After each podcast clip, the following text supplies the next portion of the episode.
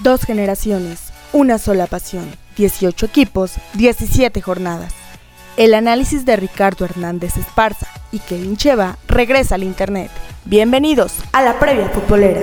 ¿Qué tal amigos? ¿Cómo están ustedes? Un gusto saludarlos como cada semana, cada jornada. Y en esta ocasión pues nos encontramos acá para platicar de la fecha número 7 del fútbol mexicano en su torneo de clausura 2022. Una jornada que bueno pues presagia bastante actividad porque la siguiente desde el martes se jugará la fecha 8, el fin de semana la 9. En fin, vamos a tener muchos partidos para platicar.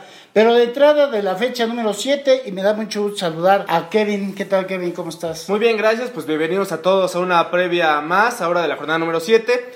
Pues vamos a platicar de algunos partidos, digo, inusual que desde el jueves tengamos dos encuentros, pero bueno, así tenemos eh, la actividad para este fin de semana.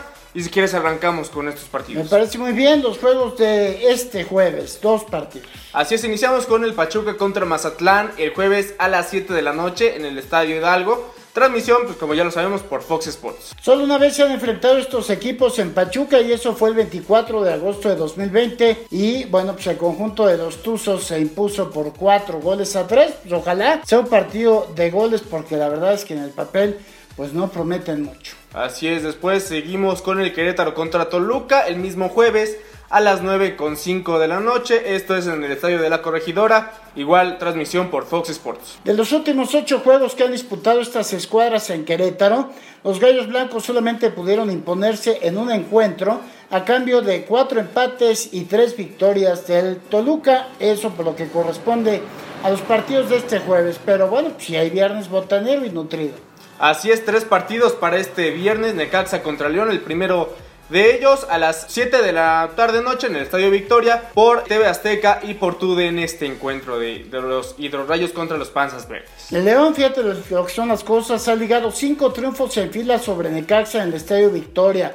De hecho, el equipo Rayo no derrota a los panzas verdes en territorio rojiblanco en torneos de liga desde el 27 de abril de 2002 por dos goles a cero. 20 años. ¿Qué? 20 años, ¿eh? A mucho tiempo, ¿no? Sí. Bueno, Necaxa todavía ni jugaba en el Victoria. Sí, no, no, no, increíble. Después, Bravos de Juárez que recibe a Tigres este viernes a las 9 de la noche, Estadio Olímpico Benito Juárez. Transmisión exclusiva de Easy. Pues un partido atractivo, más que nada por lo memorable, ¿no? Porque Tuca Ferretti recibe a sus ex dirigidos, los Tigres. Entonces, pues hay polémica en este encuentro. Las dos ocasiones que estas escuadras se han enfrentado en Ciudad Juárez, Tigres se adjudicó el triunfo. El primero de ellos en la apertura 2019 por 2-1 y el segundo en la clausura 2021 por 3 goles a 2. Ahí está el último partido del viernes. Cholos de Tijuana recibiendo al campeón, al Atlas, este viernes a las 9 con 6 minutos en Estadio Caliente. Transmisión por Fox Sports. Y bueno, pues mencionar de este partido que Tijuana y Atlas se han visto las caras 10 ocasiones en territorio baja californiano, con saldo de 5 triunfos de Cholos, 4 empates y solamente una vez Atlas se alzó con la victoria, siendo esta el 1 de mayo de 2015. Pues ahí está, ahora vamos con la jornada sabatina, Monterrey contra Atlético de San Luis, a las 5 con 6 minutos de la tarde en el estadio BBVA. Transmisión por Fox Sports. Bueno, pues este partido entonces le platico que desde la reaparición de un representativo de San Luis en el fútbol mexicano el máximo circuito, se ha enfrentado un par de ocasiones a los Rayados en la Sultana del Norte, con saldo de una victoria de los Regios y un empate. Pero hablando de los choques entre un equipo potosino y los Rayados en casa de estos últimos, la última victoria que se apuntaron los de San Luis fue en el torneo de clausura 2011 por dos goles a cero. Y bueno, ahora vamos con el partido que nos interesa a los poblanos. Eh, Chivas contra Puebla el sábado 26 a las 7 de la noche en el Estadio Akron. Transmisión exclusiva por aficionados o también por, obviamente, la plataforma de Blim TV, ¿no? De las últimas 11 visitas que Puebla le hizo a las Chivas a territorio tapatío, Guadalajara solamente pudo imponerse en una ocasión, siendo esa la del torneo de clausura 2017 por 3 goles a 2.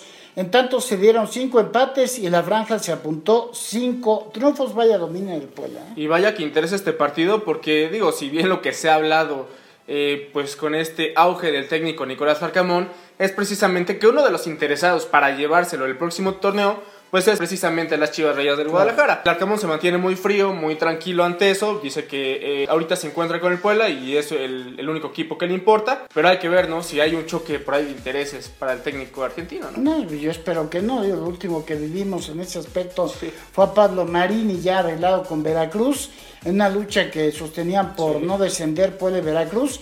Y a raíz de eso, curiosamente, Puebla empezó a jugar muy raro, empezó a perder puntos y bueno, luego nos enteramos que, es que Marini ya estaba como que abonando para, para, Veracruz. Pero bueno, eh, espero que, digo, este no, no creo que sea el caso, pero bueno, esto este, habrá que, habrá que esperarlo. Continúa la jornada, Kevin, el sábado. El sábado termina la actividad con el Pumas contra América, inusual que Pumas juegue en sábado, pero bueno, así lo programaron a las 9 de la noche en el Estadio Olímpico Universitario de CEU. Pues canal abierta, transmisión por Canal 5 y por TUDN. Pues de los últimos 10 enfrentamientos protagonizados por estos conjuntos en territorio universitario, la UNAM solo pudo conquistar una victoria a cambio de cuatro empates y cinco veces el ganador fue América. Por cierto, el triunfo de Pumas sobre América se dio el 17 de febrero de 2019 por un gol a cero.